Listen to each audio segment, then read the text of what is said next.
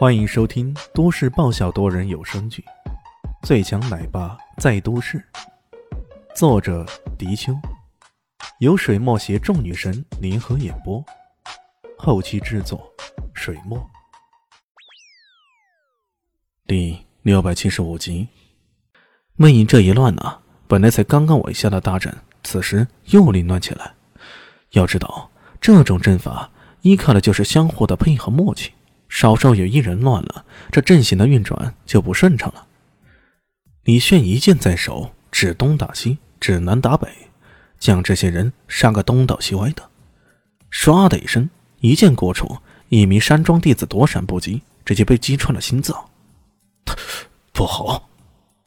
不一剑马上一跃过来，填补了整个空缺。他挥动手中的匕首，稳住阵影，随即大喝道：“第三大阵！”给我上！为了战胜这个恐怖的家伙，他这回是豁出去了。要知道，在使用拳脚的时候，李迅还只像个宗师级别的高手。可一旦长剑在手，那气势、那强劲的实力，简直就像个武尊。这家伙除了恐怖二字，其他词语都无法形容了。不过，我们胜在人多呀。波音这么想着。他竭力稳住阵型，希望在第三阵加入之后，能够顺利的将对方嚣张的气焰给压下去。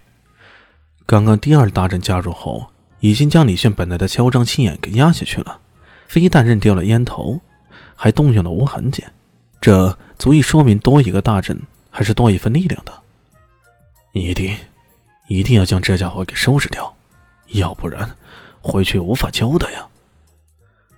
不因如此想到。随着他一声令下，东看台上的八个人同时往下一跃，包围过来。唐家阵营的人又是一惊，对方这无穷无尽的加入人，这可不是小事啊！只可惜，他们这边最有可能给李轩帮助的韩大使已经受了伤了，这该怎么办才好呢？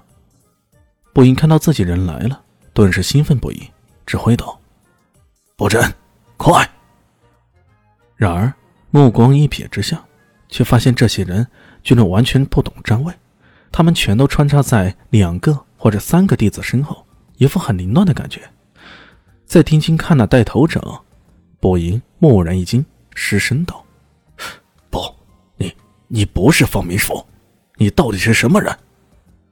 话音刚刚落下，这一跃而下的第三批人早已手握匕首或者军子，刷刷刷。一起向那些山庄弟子下手，山庄弟子根本没料到自己人居然会对自己下手，猝不及防，一个个血溅当场，整个武道场成了修罗场那般。也有个别反应快的想逃离这些人的魔爪，却被李炫补上一剑干掉了。一眨眼之间，波音只剩他了，以及那个扣押着唐如旧的黑衣人。看着这一群人围过来，他目瞪口呆，突然神经质的喊道：“你你们到底是谁？为为什么会这样？”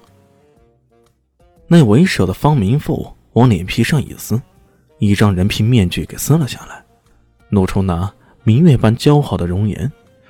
这是一个冰山美人，却正是伊西斯。他们分两队设伏，申请方明富和方云文两路人马。然后伊西斯的人联络圣级隐卫，假扮成叠翠山庄的人，伺机而动。这不在关键的时刻，他们果断出手，果然杀了对方一个措手不及。事实上，伊西斯一直暗中盯着烧的，只要李迅稍有不测，他们就会冲出来救人，甚至动用火器也在所不惜。对于死神殿的人来说，什么古武规则那是陈规旧习都不存在的。他们本身就是专门为打破规则而生的。李炫笑眯眯的说道：“ 没想到吧？你们计划的那么精密的伏击计划，到头来还不是给人家送了人头？你、你、你、你们 ……”波音终于明白，他们这回是彻底的栽了。答应我一个要求。我可以放了你。”李炫淡淡的说道。他这么一说，唐家的人，包括一些武道界的人，也都感到吃惊。马上有人忍不住提醒他道：“李大师，小心放火归山的后患呢。”这“大势”一词是由衷发出来的。李炫淡淡说道：“ 这个也无妨，一个半个蹦跶不了什么。”不隐听了这话，心里那个恨呐！一战而攻四山庄，古武界提到叠翠山庄，谁敢等闲视之呢？这个人却竟然如此狂妄，势必要让他付出代价的。于是他冷冷的说道：“你不必提什么要求，我是不会答应的。你杀了我，我们叠翠山庄的人是绝对不会放过你的。”哟呵，你这口气还蛮大的。不过，你不想先听听我这个要求吗？我的要求其实很简单，告诉我你们叠翠山庄的具体所在，我去找你们。这话一出啊，波音先是一阵错，然后狂喜狂笑，哈哈哈哈哈哈！这是我这一辈子听过最好笑的笑话了。好，你不知死活的话。我可以告诉你山庄的所在，怕就怕你到时候不敢去呀。从来只有古武界的人肆意的在世俗界自由出入，从未有世俗界的武者敢说去挑战古武世界的。你敢来，我就敢欢迎。